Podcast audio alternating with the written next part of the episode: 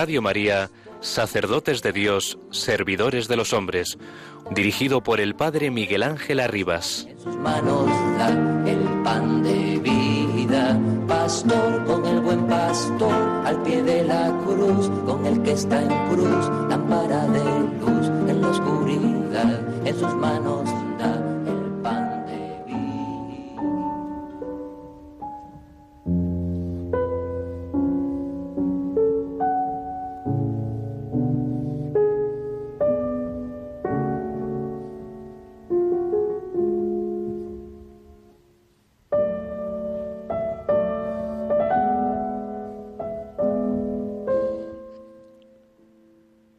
Los pobres los tienen siempre con ustedes. Jesús pronunció estas palabras en el contexto de una comida en Betania, en casa de un tal Simón, llamado el leproso, unos días antes de la Pascua. Según narra el evangelista, una mujer entró con un frasco de alabastro lleno de perfume muy valioso y lo derramó sobre la cabeza de Jesús. Este gesto suscitó un gran asombro y dio lugar a dos interpretaciones diversas. La primera fue la indignación de algunos de los presentes, entre ellos los discípulos, que considerando el valor del perfume, unos 300 denarios, equivalentes al salario anual de un obrero, pensaron que habría sido mejor venderlo y darlo recaudado a los pobres. Según el Evangelio de Juan, fue Judas quien se hizo intérprete de esta opinión. ¿Por qué no se ha vendido este perfume por 300 denarios para darlo a los pobres? El evangelista señala, esto no lo dijo porque le importaran los pobres, sino porque era un ladrón y tenía la bolsa del dinero en común, robaba de lo que echaban en ella. No es casualidad que esta dura crítica salga de la boca del traidor. Es la prueba de quienes no reconocen a los pobres y traicionan la enseñanza de Jesús y no pueden ser sus discípulos. A este respecto, recordamos las contundentes palabras de Orígenes. Judas parecía preocuparse por los pobres. Si ahora todavía hay alguien que tiene la bolsa de la iglesia y habla en favor de los pobres como Judas, pero luego toma de lo que ponen dentro, entonces que tenga su parte junto a Judas. La segunda interpretación la dio el propio Jesús y permite captar el sentido profundo del gesto realizado por la mujer. Él dijo, déjenla, porque la molestan, ha hecho una obra buena conmigo. Jesús sabía que su muerte estaba cercana y vio en este gesto la anticipación de la unción de su cuerpo sin vida antes de ser depuesto en el sepulcro. Esta visión va más allá de cualquier expectativa de los comensales. Jesús le recuerda que el primer pobre es Él, el más pobre entre los pobres, porque lo representa a todos. Y es también el nombre de los pobres, de las personas solas, marginadas y discriminadas, que el Hijo de Dios aceptó el gesto de aquella mujer. Ella, con su sensibilidad femenina, demostró ser la única que comprendió el estado de ánimo del Señor. Esta mujer anónima, destinada quizás por esto a representar a todo el universo femenino que a lo largo de los siglos no tendrá voz y sufrirá violencia, inauguró la significativa presencia de las mujeres que participan en el momento culminante de la vida de Cristo. Su crucifixión, muerte y sepultura y su aparición como resucitado. Las mujeres, tan a menudo discriminadas y mantenidas al margen de los puestos de responsabilidad, en las páginas de los Evangelios son en cambio protagonistas en la historia de la revelación. Es elocuente la expresión final de Jesús que asoció a esta mujer a la gran misión evangelizadora. Les aseguro que para honrar su memoria, en cualquier parte del mundo donde se proclame la buena noticia, se contará lo que ella acaba de hacer conmigo.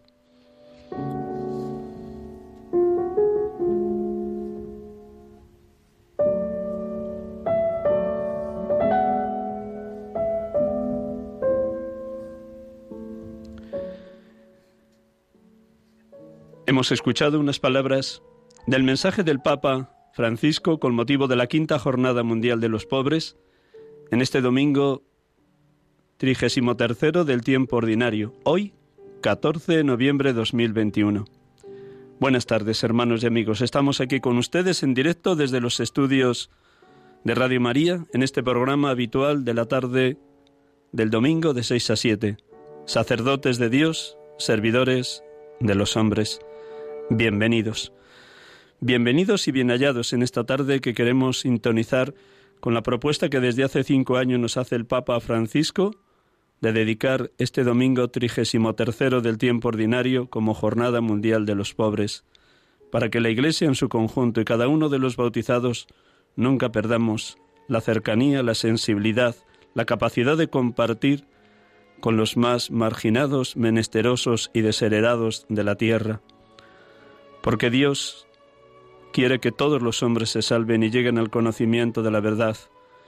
El propio Jesús, cuando fue a la sinagoga de su pueblo Nazaret, después de las tres tentaciones en el desierto, cuando le entregaron un texto del profeta Isaías, proclamó, El Espíritu del Señor está sobre mí porque el Señor me ha ungido y me ha enviado para anunciar el Evangelio a los pobres.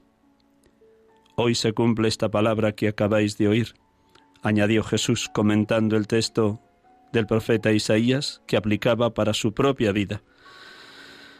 Que el Señor nos conceda estar muy sensibles a los más menesterosos, a los más necesitados.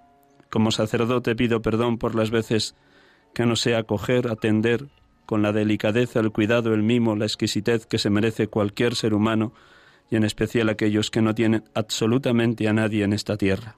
Pido perdón cuando mis palabras son palabras vacías y no están llenas de contenidos concretos de servicio, escucha, acogida y atención a los más pobres. Con qué contundencia hoy nos dice Jesús, a los pobres los tienen siempre con ustedes.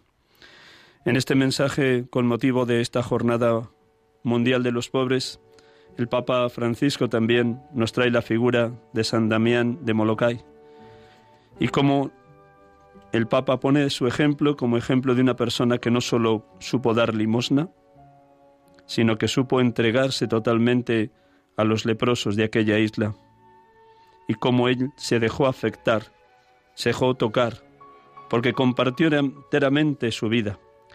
En el número 3 de ese mensaje con el que iniciaba el programa, hablando de San Damián de Molokai, nos dice, tenemos muchos ejemplos de santos y santas que han hecho del compartir con los pobres su proyecto de vida.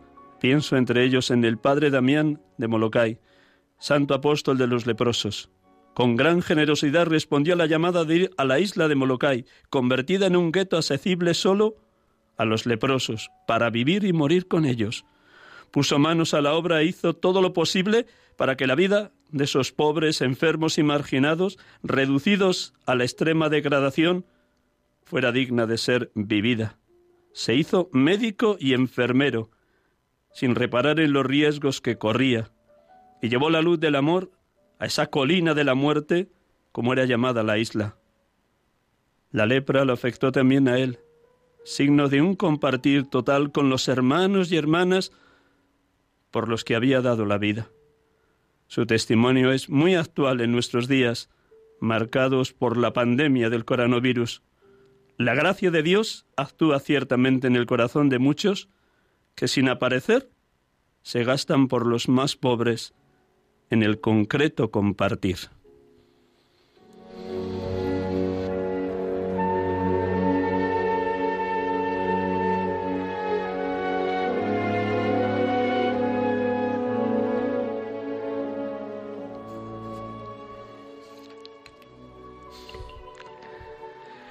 Una vez que hemos situado el programa en esta Jornada Mundial de los Pobres, proclamamos el Evangelio de este domingo trigésimo tercero del tiempo ordinario, a las puertas ya del final del tiempo ordinario. Próximo domingo, si Dios quiere, celebraremos la solemnidad de Jesucristo, Rey del universo. Proclamamos el Evangelio de hoy y oramos con él.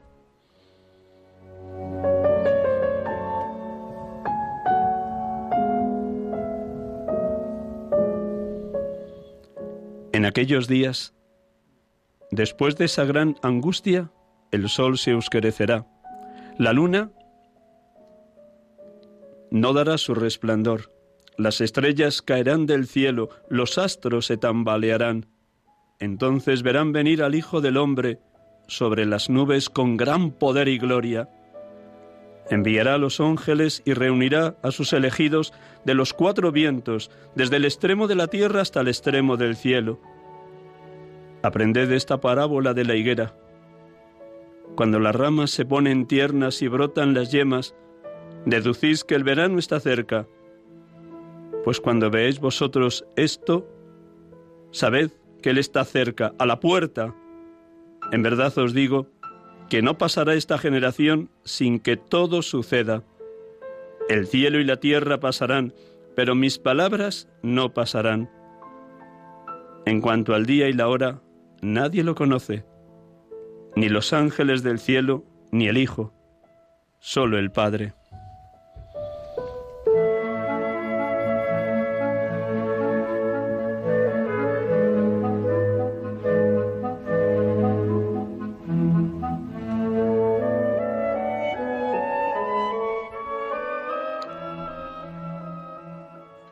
Bendito seas, Padre, porque todo está en tus manos. El día y la hora de nuestro final personal y comunitario, solo tú lo conoces. Ese final histórico y terreno es solo un paso a la vida eterna, a vivir contigo. Bendito seas, Padre, porque las decisiones erróneas de los poderosos de este mundo y sus consecuencias nefastas hambre, guerra, peste, desigualdades, coronavirus, injusticias, campos de refugiados, son muy dolorosas. Nos entristecen y no pueden parecer que el sol de la esperanza se oscurece, que la luna de la verdad no da su resplandor, que las estrellas de la gente buena se caen, que los astros de las organizaciones humanitarias se tambalean. Sí, Padre, hay momentos personales y colectivos donde nos da la sensación de ser el final de los tiempos, como si la humanidad no tuviera futuro. Pero desde la fe, la fe en ti, en tu Hijo y en el Espíritu, lo esperamos todo de ti, de tu infinito amor, de la salvación que nos has traído en el misterio redentor de la muerte y resurrección de tu Hijo. Gracias, Padre.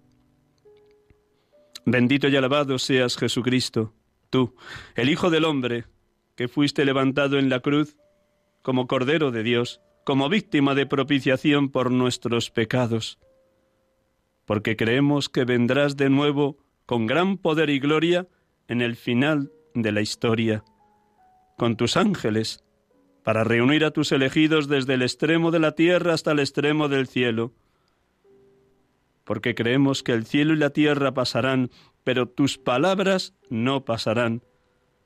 Lo que tú dijiste hace veintiún siglos en tu paso por la tierra tiene plena actualidad, y lo que prometiste lo cumples. Yo estoy con vosotros todos los días hasta el fin de los tiempos. Gracias, Señor Jesús, por invitarnos de continuo a estar despiertos y vigilantes a tu venida diaria a nosotros en el misterio eucarístico. Bendito y alabado seas, Espíritu Santo, porque con tu gracia, con tu acción transformadora, acrecientas en nosotros la mirada de fe para descubrir las ramas tiernas y los brotes de yemas primaverales en el árbol fecundo de la Iglesia. Gracias, Espíritu de Dios, porque aumentas en cada uno de nosotros y en el pueblo cristiano peregrino la esperanza de la presencia del reino de Dios en medio de la humanidad, en este momento histórico que estamos viviendo. En medio de las pruebas y de las dificultades en la evangelización en esta España tan descristianizada, tú nos mueves a vivir en un perenne Pentecostés que lance a la calle, a la iglesia, a pregonar con valentía y audacia el Evangelio de la salvación. Bendito y alabado seas Padre, bendito y alabado seas Hijo, bendito y alabado seas Espíritu Santo. Adorado Dios, Santísima Trinidad, perfectísima comunión de los tres. Adorado seas, Dios uno y trino.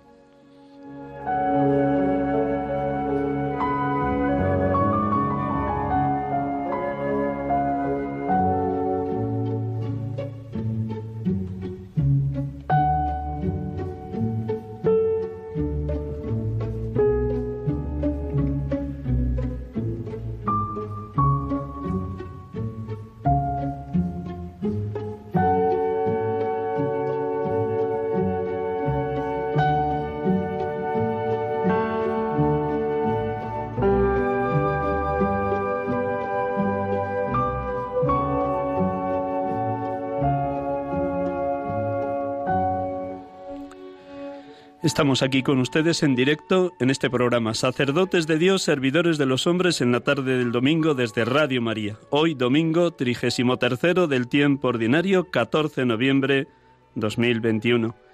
Y tenemos la dicha de poder dialogar por teléfono esta tarde con un sacerdote joven, venido desde Venezuela, que está estudiando en Madrid, en la Universidad San Damaso, Patrología. Creo que está al otro lado del teléfono, le vamos a saludar y luego le presentaré. Buenas tardes, Carlos. Buenas tardes, Miguel Ángel. Qué placer estar contigo en esta tarde. Bendito Dios y bendito tú, bendita Venezuela y bendita Archidiócesis de Calabozo. Pues con tu permiso te presento, espero acertar en todos los datos que dé y si alguno necesita ser corregido me corriges al final, pero te presento y luego ya dialogamos sobre esa situación difícil, dramática que vive tu querido país Venezuela y la diócesis de Calabozo. Luego nos pones al corriente de todo ello. Con muchísimo gusto, Miguel Ángel. Pues te presento ante nuestros oyentes de Radio María en esta tarde de domingo. Carlos Alfredo Arrieche Seijas nació en Calabozo. Sí. Sí, señor. Sí, señor. Déjame que te presente por entero, luego ya me corriges.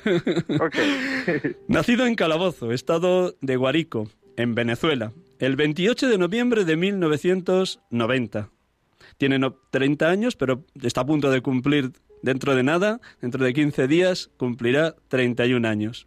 Empezó el seminario con 16 años. Como en su diócesis no había para poder estudiar, sus seminaristas estuvieron primero en Naturín, en, en el periodo de estudio de la filosofía, del año 2006 al 2010, y luego fue a estudiar teología a Bolívar, a la ciudad de Bolívar, y allí estuvo estudiando la teología, pero en medio, entre la filosofía y la teología, tuvo un año de pastoral que es lo propio que hacen todos los seminaristas de Venezuela.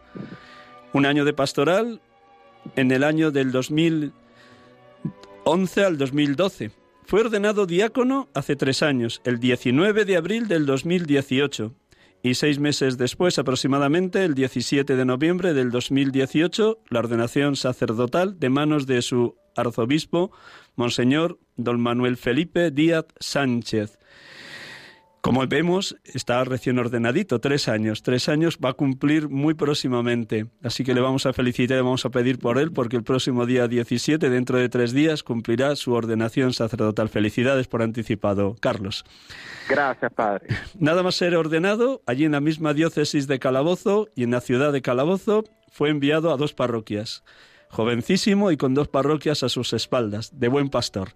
La parroquia Nuestra Señora de Coromoto, esta Virgen es la patrona de Venezuela y también Virgen Milagrosa.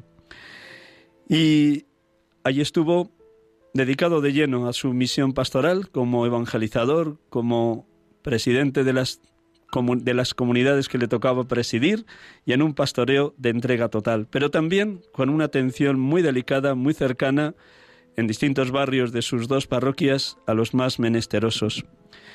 Vivió situaciones muy difíciles que ahora nos contará, muy complejas, pero él, desde su juventud, ya aun sabiéndose pequeño y pobre, confió en la gracia divina y siempre mantuvo un espíritu muy ardiente, evangelizador y de servicio a los más pobres. Heredó además distintas realidades de atención a los más necesitados en la Parroquia Virgen de la Milagrosa, de distintas instituciones que nos contará ahora, herencia de algo que fundó un sacerdote italiano que estuvo allí de párroco y que ya murió. Y allí ha estado dándose y desgastándose, con sumo gusto me gastaré y me desgastaré, que dice San Pablo en 2 Corintios 12, y desde hace dos meses está recién llegado a España porque su obispo le ha parecido bueno y oportuno que estudie aquí en Madrid patrología. ¿Algún dato que no haya dado correctamente, querido Carlos? No, Miguel, todo excelente, todo perfecto. Muy bien.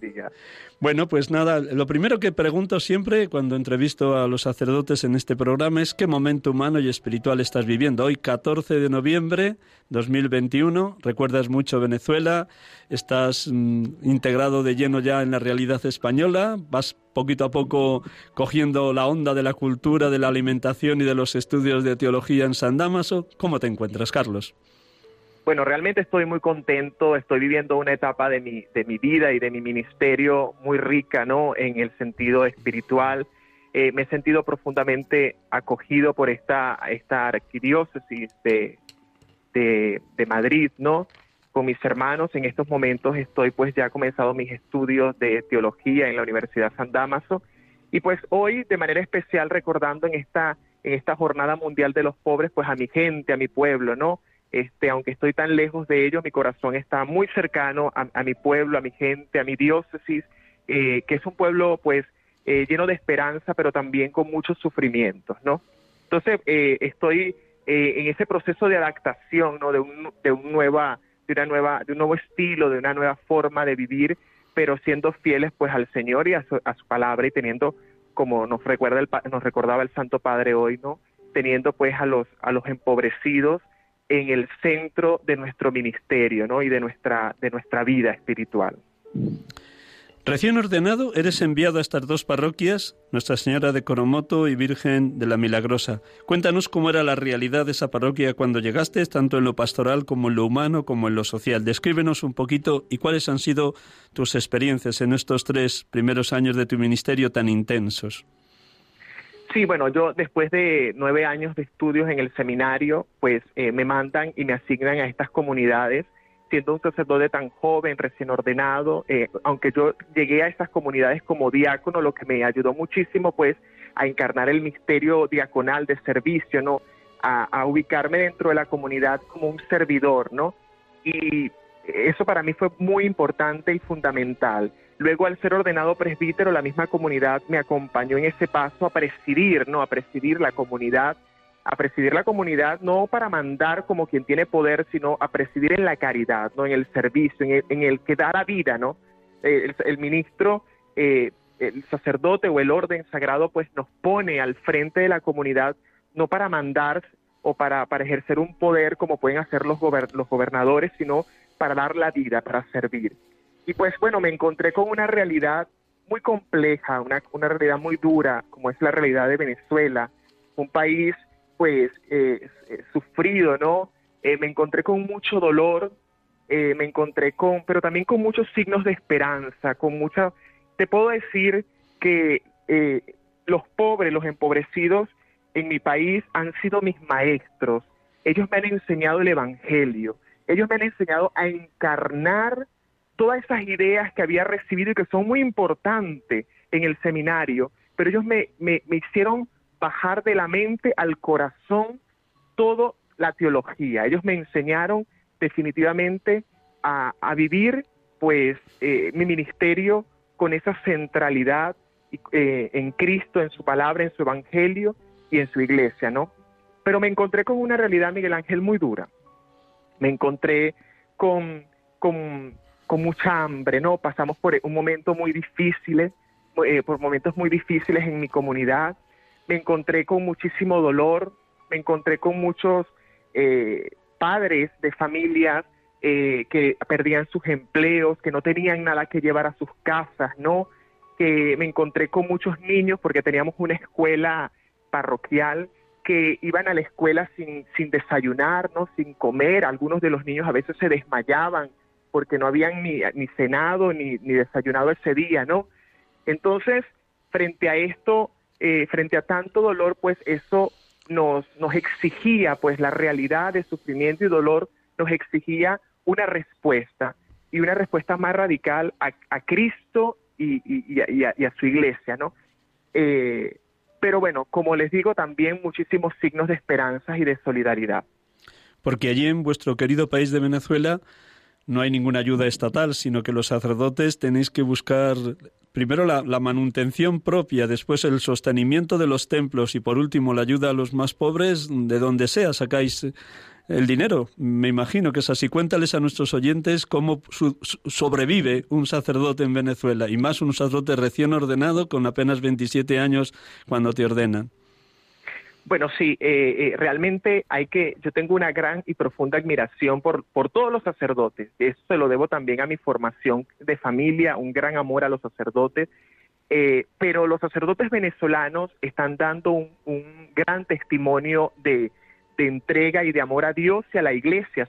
Obviamente uno no tiene ningún tipo de ayuda económica, a veces las colectas, porque también hay, hace falta el, el, el efectivo, ¿no? A veces las colectas no, llevan, no llegan a nada, el mantenimiento de los templos se hace cuesta arriba, sin embargo, pues los sacerdotes venezolanos eh, no han decidido cerrar sus iglesias, no han, no han decidido, en mi diócesis, ningún sacerdote ha decidido abandonar a su grey, sino que al contrario, continuamente, casi que diariamente tenemos que renovar ideas, eh, métodos, objetivos, buscar maneras para, para, para, para buscar y para mantener no solamente nuestras necesidades, que porque somos seres humanos y necesitamos cubrir nuestras necesidades básicas, mínimas, eh, aunque a veces muchos de los sacerdotes viven por debajo de lo mínimo para vivir, ¿no?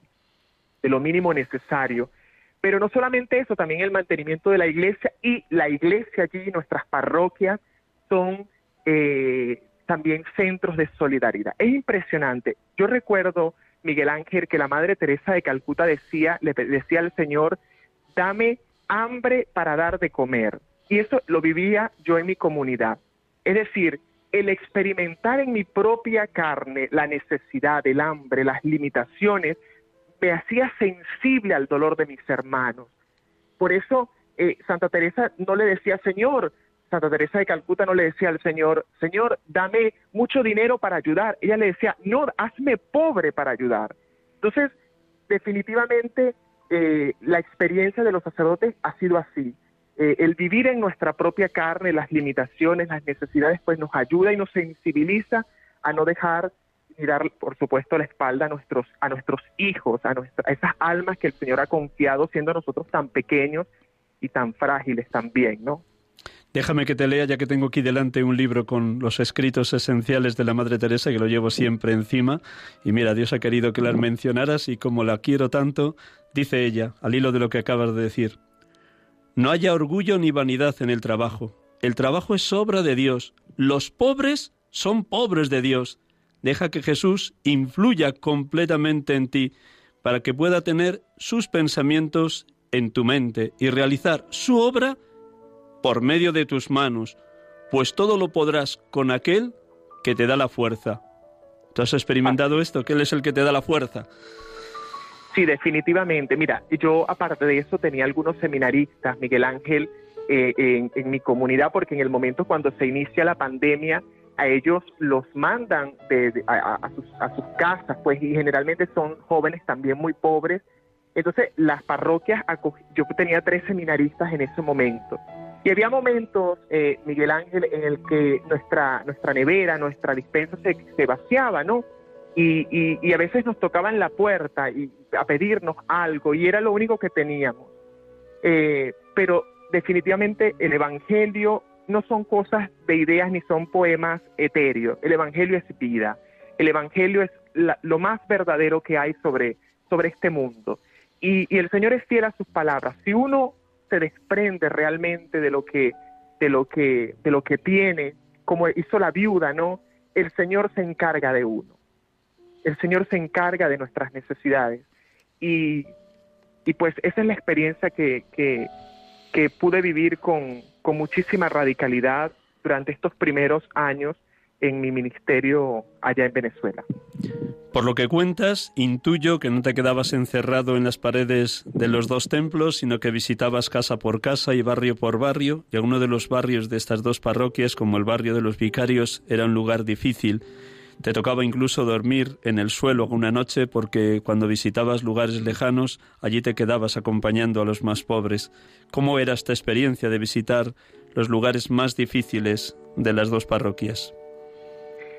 Mira, era una experiencia dura, eh, terminaba, y digo, hablo en plural porque también los jóvenes seminaristas me acompañaron y ellos ahorita están allá viviendo esta realidad, ¿no? Eh, e, era una realidad muy dura, pero a la vez muy gratificante. Recuerdo que en una de esas visitas, Miguel, ah, hubo un testimonio, porque eh, los, pobres nos han enseñado el ministerio, a qué es realmente el ministerio sacerdotal, ¿verdad? Y la necesidad que ellos tienen de Cristo, ¿no? y de su iglesia. Eh, recuerdo que una vez fuimos a visitar a uno a un caserío y había una, una hermana muy pobrecita, ¿verdad? Y ella nos ofreció el almuerzo. El almuerzo era un poco de arroz y unas lentejitas, ¿no? Lentejas.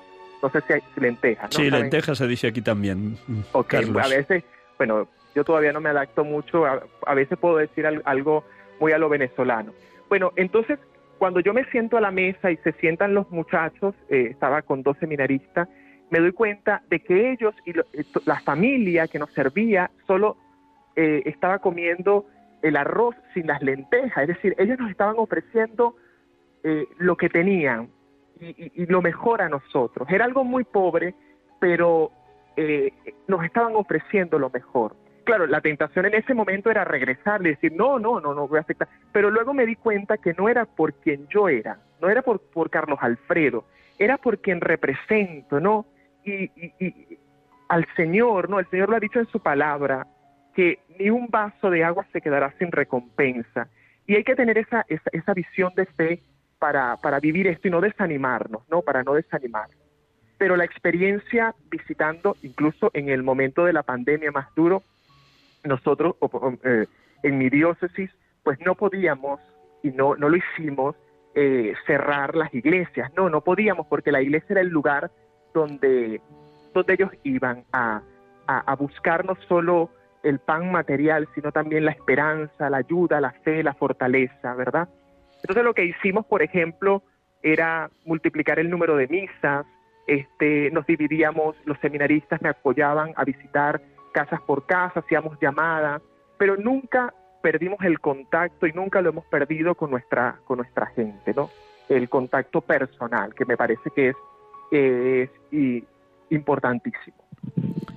Siendo tan extensiva la peste del coronavirus también allá en Venezuela y siendo tan arriesgado el salir a la calle, no, dejaste de ir visitando casa por casa y atendiendo a los que te necesitaban. Enhorabuena, felicidades, Carlos Alfredo. ¿En algún momento sentiste miedo o cómo los momentos de más incertidumbre los solucionabas desde la oración? Mira, Miguel Ángel, cuando el, cuando el virus llega a Venezuela, ¿verdad? En ese momento yo no entendía por qué no experimenté eh, el, miedo en, un primer momento. Al contrario, era de los que eh, llamaba a mis compañeros sacerdotes, tenemos que mantenernos al contacto con la gente. Pero luego en la segunda ola, en la segunda ola, que ya conocíamos un poquito más del virus y todo esto, eh, sí tuve gran temor. También había, era, había una, una, había como una cuestión moral, ¿verdad? En, nuestro, en nuestro corazón, si estábamos haciendo lo correcto, eh, si debíamos cuidarnos, de qué manera. Claro, buscábamos todos los medios y, poníamos por, por, por delante todas las medidas de bioseguridad, ¿no? Pero había la necesidad imperiosa de no dejar a la gente, de no, de no encerrarnos, porque además no podíamos, ¿sabes? Miguel Ángel. No nos podíamos quedar porque es que no, no teníamos ahorro, no teníamos, o sea, teníamos que hacerlo o por fe o por necesidad. Pero teníamos que salir a la calle, teníamos que salir a buscar también, como lo hace mucha gente, el pan nuestro de cada día. Eh, y en ese ir a buscar el pan, pues encontrarnos con los hermanos. Sin duda, en esos momentos tan duros de la pandemia, del coronavirus allá en tu diócesis de Calabozo, Dios te daba esa fuerza.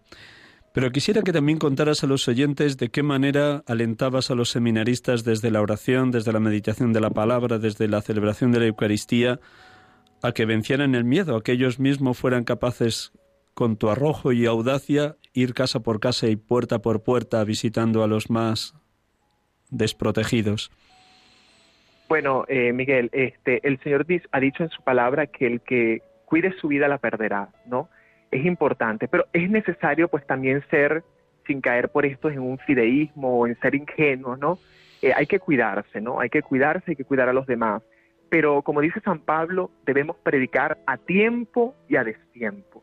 Yo era consciente o éramos conscientes de que estábamos viviendo ese destiempo, ese, ese tiempo difícil pero incluso en ese tiempo difícil teníamos la responsabilidad de aquello que dice en la liturgia, ¿no? Jerusalén, Jerusalén, sobre tus murallas he puesto centinela, que ni de día ni de noche dejan de anunciar. Teníamos que anunciar el Evangelio en ese momento, ¿verdad?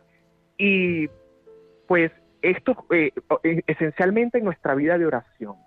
Eh, la oración, la celebración diaria de la Eucaristía como centro del día, el poner la Eucaristía en el centro, el, eh, obviamente eh, expandir la Eucaristía con la liturgia de las horas, no el rezo de la liturgia, y muy especialmente el Santo Rosario fueron nuestras fuentes principales para, para poder perseverar. Ahora que estás más distante, aunque con el corazón allá en Calabozo y en tus dos parroquias, pero más distante del trabajo inmediato después de estar mes y medio, dos meses acá en España, en Madrid,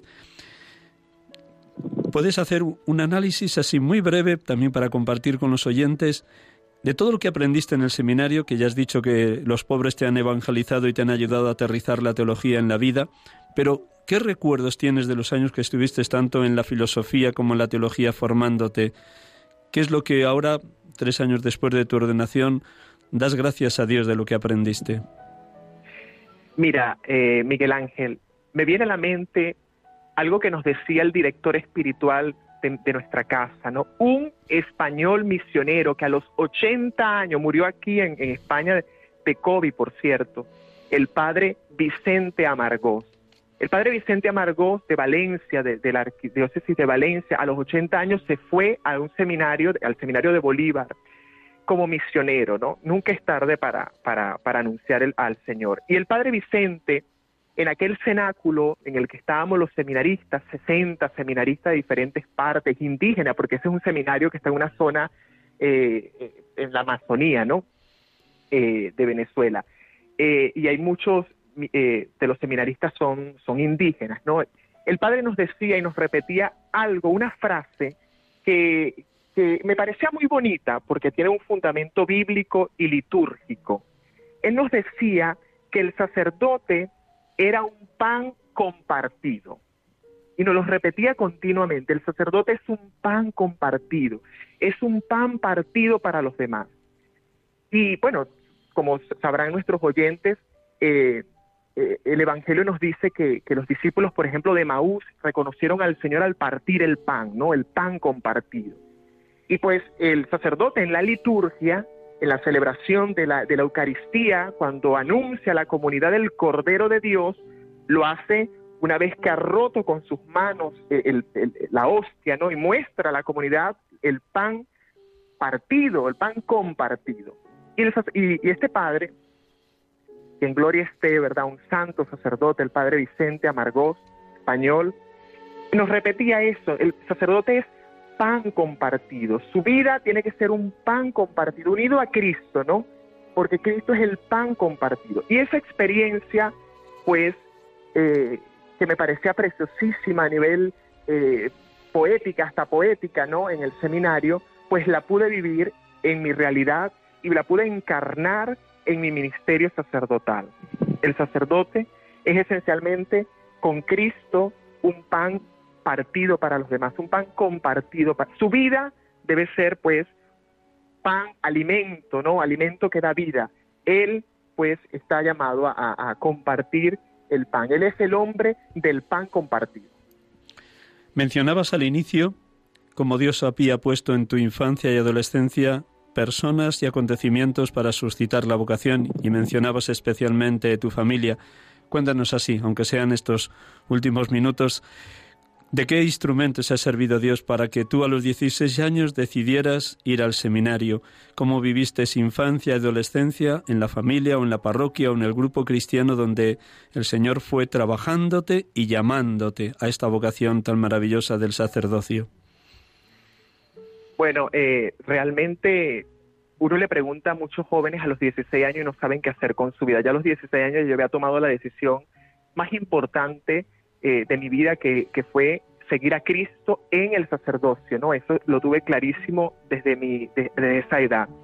Pero en ese camino de discernimiento, pues, hubo dos momentos importantes. El primero fue con mi familia, ¿no? Mi familia es, es, una familia católica. En ese momento quizás no estaba en su mejor momento en cuanto a la fe, pero me enseñó eh, de una manera muy sencilla amar a Dios, me enseñó a, yo recuerdo que mi abuela, sobre todo mi abuela, porque mi mamá no era una mujer de fe, mi mamá va a entrar a la iglesia como un regalo de la Virgen después de mi ordenación sacerdotal. Mi mamá, y mi mamá y mi papá son unos recién conversos, pero eh, después de largos años pues en el seminario pidiéndole a la Virgen pues que, tocara sus corazones, ¿no?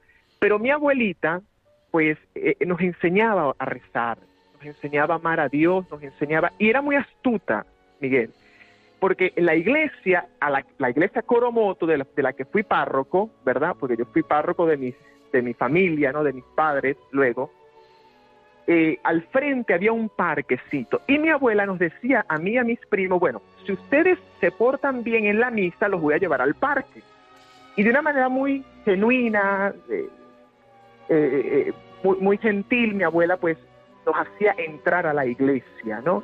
Y pues bueno, como un niño, uno se perdía en, el rito, ¿no? Y estaba pendiente de ir al parque luego de la misa. Pero allí creo que se fue fraguando eh, poco a poco eh, eh, mi vocación. Y luego, a la edad de 14 años, en un encuentro con jóvenes. Allí mismo, en la parroquia de Coromoto. Sí, en ese momento había un grupo juvenil que se llamaba Amistad Cristiana. A mí me impresionó muchísimo porque siendo yo había hecho mi primera comunión como a los 10 años y no quise hacer mi confirmación, además que estaba apoyado por mis padres que no eran tan tan tan devotos y tan de iglesia, ¿no? en ese momento. Entonces yo decidí pues no ir más a la iglesia, además que tenía el pretexto porque eh, estaba, estaba eh, estudiando, ¿no? Entonces me quedaba los domingos estudiando para los exámenes del lunes y pues no fui más a la iglesia y mi abuelita pues respetaba porque bueno, mis padres no, eh, aunque siempre me invitó. Entonces recuerdo que a los 14 años tuve una experiencia con un grupo juvenil, ¿no? Pude ver la belleza de y el entusiasmo de la vida cristiana en este grupo de jóvenes que se llamaba, pues el grupo se llamaba Amistad Cristiana. Y bueno, las grandes amistades de mi infancia las, tengo y las conservo de este grupo juvenil. E incluso el primer matrimonio que realicé al ser diácono fue a una gran amiga, que, a unos grandes amigos que conocí allí en ese grupo juvenil. Eh, pero creo que fue muy importante eh, mirar el entusiasmo y mirar la, la forma como estos jóvenes vivían su, su fe cristiana, ¿no? Yo, yo asociaba la vida cristiana como algo aburrido, como algo eh, sin sentido, y ellos pues me mostraron con su testimonio, el testimonio de estos jóvenes, pues me cautivó y, y, y fue un antes y un después. Permanece a la escucha. Vamos a dar paso a los oyentes, así que no, no, te nos marches, querido Carlos. Voy a recordar a los oyentes, antes de dar el teléfono de Radio María, que estamos aquí en el programa Sacerdotes de Dios, Servidores de los Hombres. Estamos dialogando con Carlos Alfredo Arrieche Seija, sacerdote de la Archidiócesis de Calabozo, en Venezuela. Y está ahora estudiando en Madrid patrología en la Universidad San Damaso. Nos está contando su experiencia vital como sacerdote de la Iglesia de Cristo. Vamos a dar paso a los oyentes, voy a recordar el teléfono para que los que quieran llamar puedan preguntar algo a nuestro querido hermano Carlos. El teléfono directo de Radio María, que casi todos lo tendrán, pero es bueno recordarlo, 91005 9419. Repito, 91005 94 19. Pues hasta menos 5 que nos dé permiso Javier, que está ahí a los mandos de, de, toda la organización de Radio María. Pues damos paso a las llamadas que nos quepan en estos 10 minutos que tenemos por delante. Apresúrense para que sean los primeros en poder llamar. Mientras llega la primera llamada, Carlos.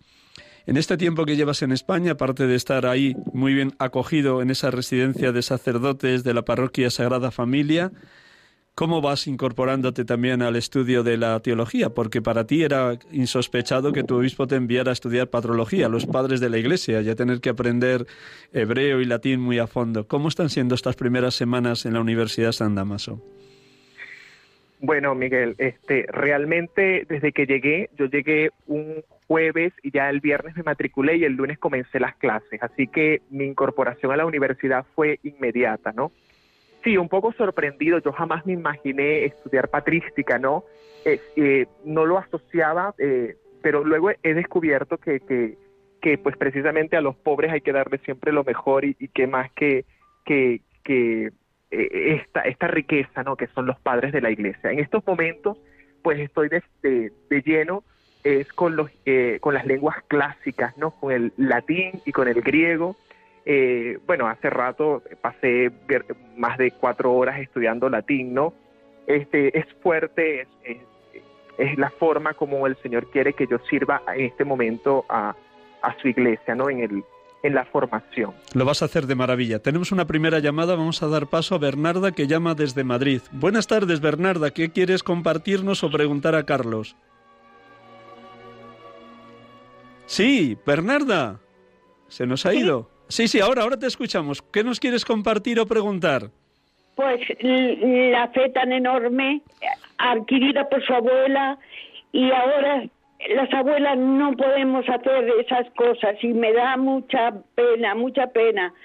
Y le quiero preguntar que eso, que no desfallezca, que necesitamos gente como ellos y, y me alegro un montón de que nos cuente todo lo que nos ha contado con ese sacrificio, con ese esfuerzo, con todo, y me está emocionando y me encanta, me encanta. Así que que sigamos así, pero que las abuelas no tenemos en este momento, por lo menos aquí en España, esa potestad para ir con los nietos a, ayudar a los nietos porque lo primero que te dicen mm, bueno bueno tú métete en lo tuyo que ellos ya van a su aire y, y estamos perdiendo mucha fe mucha fe y me da pena. Gracias, Bernarda. Luego te comentará un momentín, Carlos. Pero vamos a dar paso a una segunda llamada.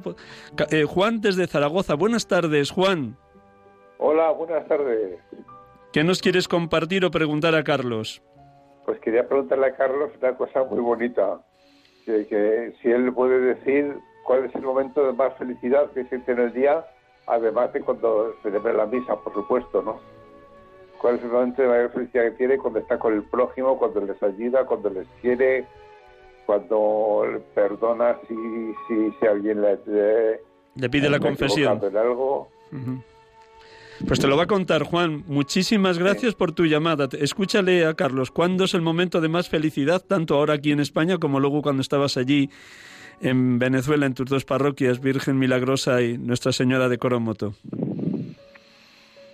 Bueno, ¿Aló? Sí, sí, sí, te, te, damos paso, te damos paso, Carlos. Bueno, Contéstale a Juan. Primero, bueno, lo primero es ciertamente el momento de mayor felicidad es cuando celebro la Eucaristía, ¿no? Es el momento central en mi vida, sin embargo, eh, también hay momentos muy importantes. Aquí, desde que estoy acá, eh, me encanta cuando estoy en una residencia sacerdotal, eh, estamos 10 sacerdotes, 5 cinco, son mayores, otros estudiantes, y pues compartir el almuerzo, ¿no? El, el, conversar con ellos, el padre, por ejemplo, el padre Vicente que tiene 96 años, son sacerdotes extraordinarios, ese compartir fraterno, en el que podemos mirarnos a los ojos y, es sumamente importante y esencial. Entonces no solamente el partir el pan en la Eucaristía, sino el compartir la vida, el conversar sobre nuestra nuestra nuestra nuestro nuestro día, cómo nos ha ido en el día, ¿no? Ha sido y es para mí eh, muy importante, es, es, una fuente de gran felicidad. Quisiera a la hermana que me que, que, que llamó primero, ¿no? Bernarda, sí, eh, a la abuela recordar, me venía al corazón cuando hablaba eh, aquellas palabras de San Pablo a Timoteo, ¿no? Que San Pablo le recuerda a Timoteo que él ha recibido su fe de su abuelita también, ¿no?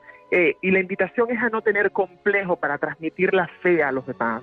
Eh, ninguna, ningún sacrificio, ninguna oración, nada que hagamos unido a Cristo quedará sin recompensa, que quedará o, o caerá al suelo. Ninguna oración de una madre, la oración de una madre no cae al suelo. Mi invitación pues es a las abuelitas de una manera espontánea. Fíjense, mi abuela de una manera este, muy, muy astuta, ¿no? Cómo, cómo fue llevándonos al Señor, cómo fue sin a veces presionarnos, sin hacer lío, ¿no? Sino de una forma muy genuina. Pero no podemos desmayar, no podemos, porque la mayor necesidad que tienen nuestros niños, más que buena educación, que la necesitan, más que una buena alimentación, que es indispensable, más que una buena ropa, que también hay que cuidarlo, es a Cristo. Nuestros niños necesitan conocer a Dios. Esa es la necesidad más imperiosa que tiene el corazón humano. Muchísimas gracias, Carlos. Un momentito. De ahí tenemos dos llamadas. Isabel desde Murcia, le escuchamos, y luego también y María de Albacete. Pero primero Isabel, y luego ya le respondes a las dos. Gracias, Carlos. Isabel, buenas tardes. Buenas tardes. Cuéntanos, ¿qué quieres compartir o preguntar? Cuidado con el teléfono. Quiero compartir con todos vosotros y con el mundo entero que, que la decisión de seguir al Señor, de ponerse en sus manos, pues es la más grande que puede tener una persona. Y además mm, los sacerdotes yo lo admiro, lo respeto, lo, llevo en el corazón, porque son mm, como los cimientos de la iglesia y del mundo, porque a través de ellos recibimos la palabra, los sacramentos, la Eucaristía, la que, la que nos hace crecer en la fe, conocer al Señor porque yo me siento una privilegiada por conocer un poquito, no es que, pero ya me gustaría tener un granito de fe, pero ya tengo una semilla que está creciendo. Y, le deseo pues a y a todos que sigan, que tengan fuerza, porque todo lo que está diciendo, ni un vaso de agua, y como decía la Madre Teresa de Calcuta, dame hambre para poder dar a los demás, para poder dar a los demás a veces pan, pero otras veces el pan de la palabra que tanto lo necesitamos. Muchísimas gracias Isabel por tu testimonio, tus maravillosas palabras, tu audacia. Gracias. Vamos a dar paso a la última llamada porque estamos ya al límite de la hora.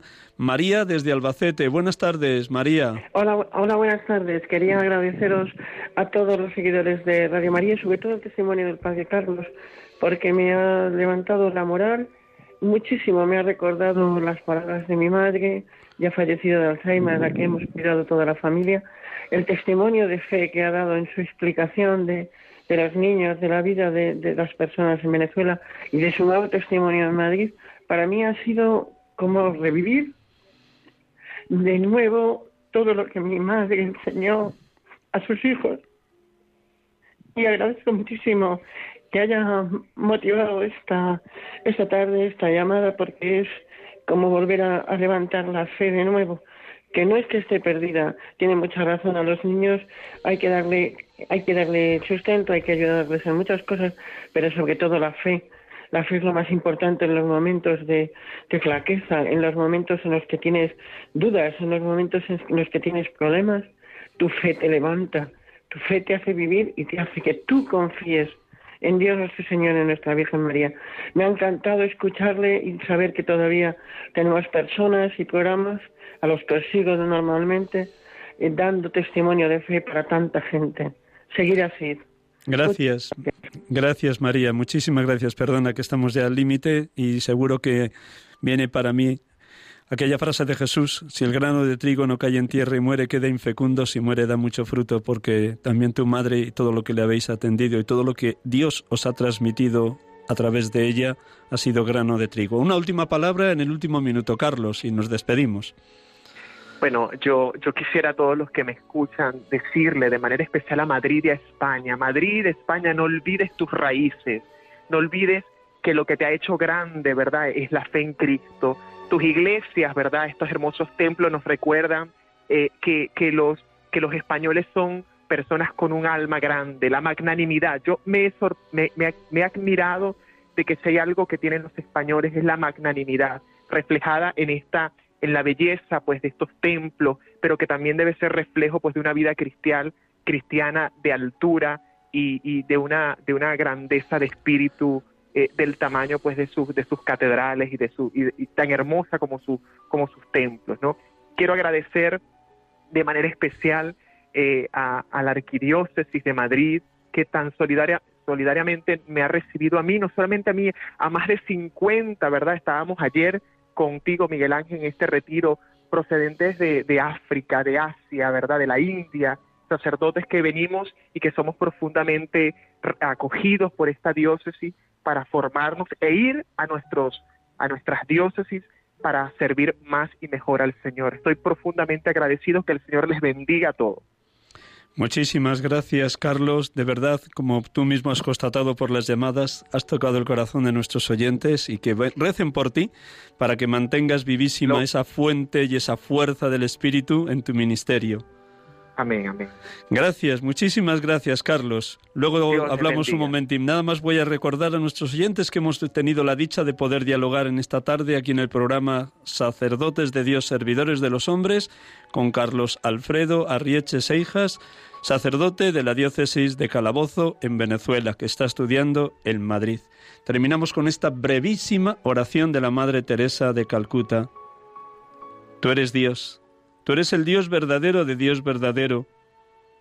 Tú eres la palabra eterna hecha carne, el pan de vida, la víctima que hay que ofrecer en la cruz por nuestros pecados, el sacrificio que se ofrece en la misa por los pecados del mundo, la palabra que ha de ser dicha, la verdad que ha de ser contada, el camino que debemos seguir, la luz que debemos encender, la vida que se debe vivir, el amor que debe ser amado, la alegría que debe ser compartida. Tú Jesús eres el hambriento a quien hay que alimentar, el sediento cuya sed debemos saciar, el desnudo al que hay que vestir, el desahuciado al que hay que ofrecer alojamiento, el enfermo a quien se debe curar, el solitario a quien se debe amar. Buenas tardes, feliz domingo, feliz semana, gracias por su escucha y acompañamiento. Hasta el próximo domingo, si Dios quiere.